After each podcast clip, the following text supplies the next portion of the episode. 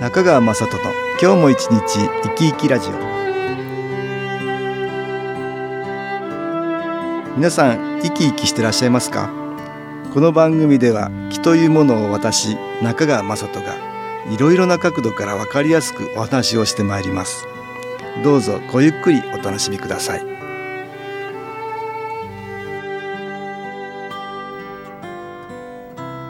中川雅人の今日も一日生き生きラジオ。この番組は気のある生活あなたの気づきをサポートする株式会社 SAS がお送りします。おはようございます。株式会社 SAS の中川雅人です。私ども SAS が毎月出版している情報誌月刊肺元気ですが9月号ができました。この後私との関東対談のページでは片付けや掃除の代名詞として様々なメディアで有名になった断捨離の山下秀子さんにお話を伺いました。私が山下さんを知ったきっかけは、新機構研修講座の専任講師でもある辰村治先生を通してでした。昨年 PHP 研究所から辰村先生と山下秀子さんの共著、伝説のヨガマスターが教えてくれた究極の生きる知恵という本が出版されています。この本、私は辰村先生からいただいて読んでおり、そこから断捨離と山下さんを知ったのでした。なんと山下さんは先代の時代、1992年になりますが、えー、研修講座にも参加されていらっしゃいます。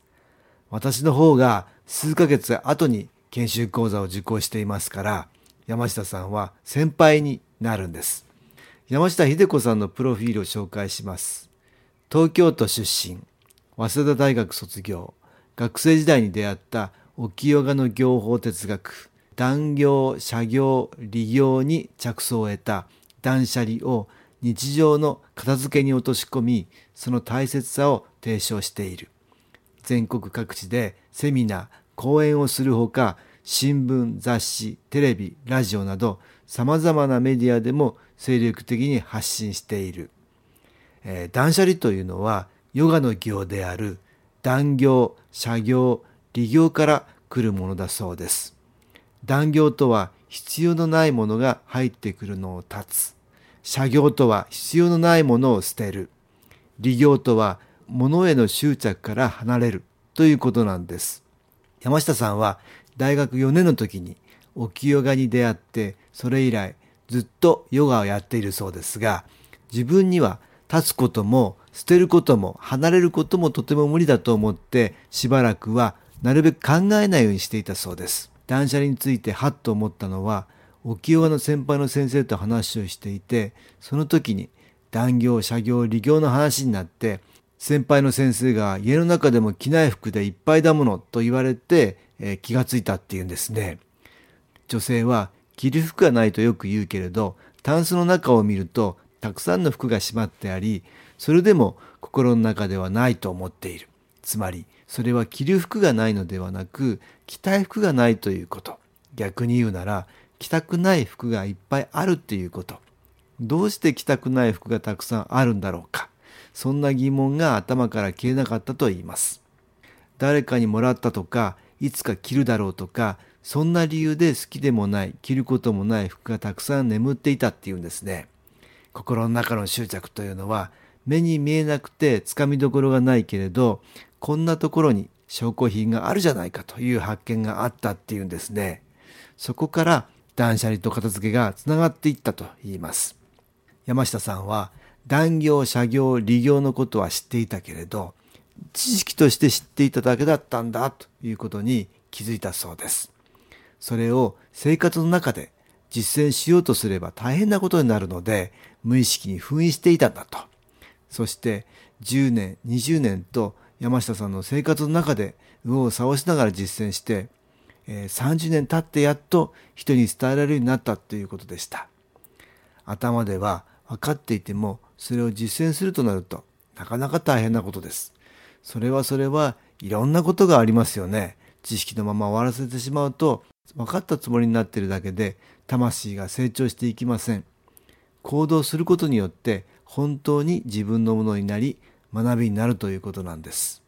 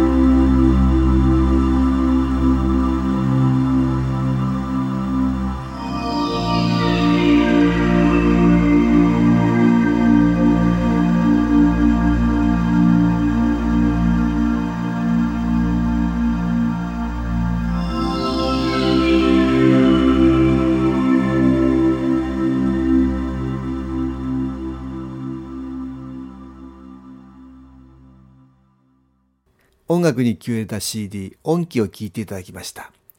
片付けや掃除の代名詞として様々なメディアで有名になった断捨離の山下秀子さんの対談で伺った話をしています。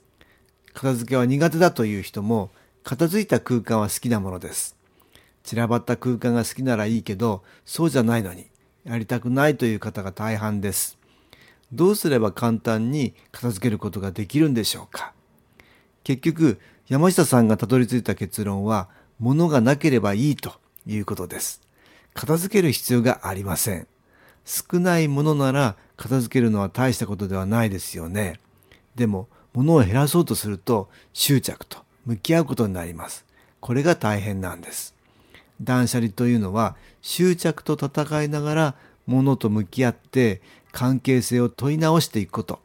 固定観念外しだと言います。山下さんのやり方は、まずは片付けを分別、分類、選択、厳選、この4つの段階に分けます。まずは不要なゴミと分別。次に分類。残ったものを性質別に分けます。性質別に分けると、自分はこんな類のものを必要としていたんだということが見えてくるっていうんですね。同時に、必要だけどこんなに種類や量がいらないっていうのが自覚できるっていうんです。3番目、選択をして必要なものを残し、不要なものは捨て手放すと。さらに4番目、本当に必要かどうか厳選するっていうんですね。厳選となると親友だっていうんです。親友と暮らす空間を作るということは最高の環境を作ることだと。えー親友だったら転がっていっても大したことないっていうんです。私は目に見えない魂を生命エネルギー、つまり気と呼んでいます。この気は空間に漂うばかりではなく、物に入り込む場合もありますし、土地に留まる場合もあります。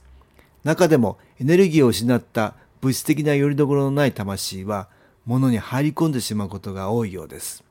広く考えると、水や土地、人の体なども物の一種と考えられます。一般的なものの場合、針のような小さなものから建物など大きなものまで、いろいろ挙げられるでしょう。何かその魂と意識的な同調があると、なおさらそのものへ強く引きつけられるようです。例えばよくあるのは、生前大事にしていた人形とか、服とか、思い入れがある宝石などです。また、古い戸や学校の校舎などもよく話に出てきます。そういうものや場所は、その気を感じるからでしょうか。どこか寂しげで独特の雰囲気を持っている場合があります。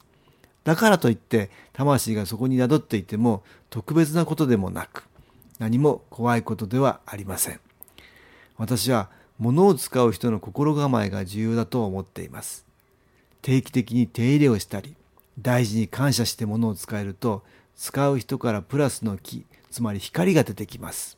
それがそこにある魂にエネルギーを与えより一層そのものの気を高め、それがあ使う人に再び返ってきます。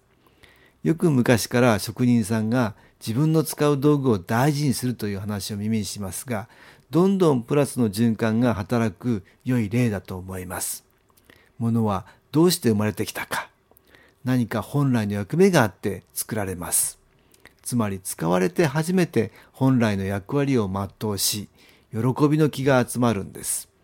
そういう意味では家の中に不要なものが多いと使われなくて悲しい、寂しい気が集まってきます。まず安いからといって不要なものまで買う必要はないでしょう。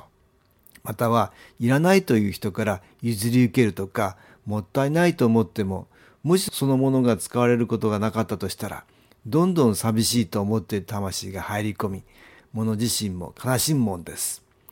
また使うことが全くないのにもったいないと捨てられない場合があります。それでも使うことがなければやはりマイナスの気が集まります。建物もそうです。いつも掃除や手入れをすることによってプラスの気が宿ります。もしマイナスの気持ちを持った魂が入り込んだとしても光を浴びてプラスになるでしょう。不要なものの場合は誰か必要な方にもらっていただくのが一番良い方法かもしれません。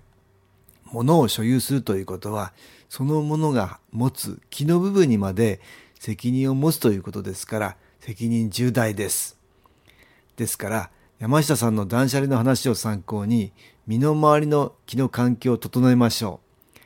掃除をしたいけどなかなか実行が難しいという場合にはすでにマイナスの気の影響を受けている可能性があります。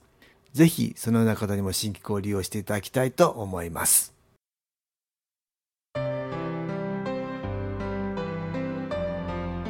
株式会社 SS は東京をはじめ札幌名古屋大阪福岡熊本沖縄と全国7カ所で営業しています。私は各地で無料体験会を開催しています。8月17日日曜日には東京池袋にある私どものセンターで開催します。中川雅人の「気の話と気の体験」と題して開催する無料体験会です。新機構というこの機構に興味のある方はぜひご参加ください。ちょっと気候を体験してみたいという方体の調子が悪い方ストレスの多い方運が良くないという方気が出せるようになる研修講座に興味のある方自分自身の気を変えるといろいろなことが変わります。そのきっかけにしていただけると幸いです。8月17日日曜日午後1時から4時までです。住所は豊島区東池袋1-30-6池袋の東口。豊島区役所のすぐそばにあります。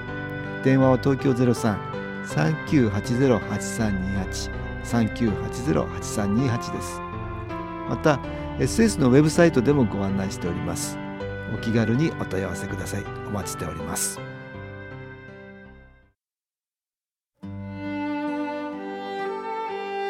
いかがでしたでしょうか？この番組はポッドキャスティングでパソコンからいつでも聞くことができます。SAS のウェブサイト www. 新機構 .com 新機構は SHINKIKO または FM 西東京のページからどうぞ。中川雅人の今日も一日生き生きラジオ。この番組は気のある生活あなたの気づきをサポートする株式会社 SAS がお送りしました。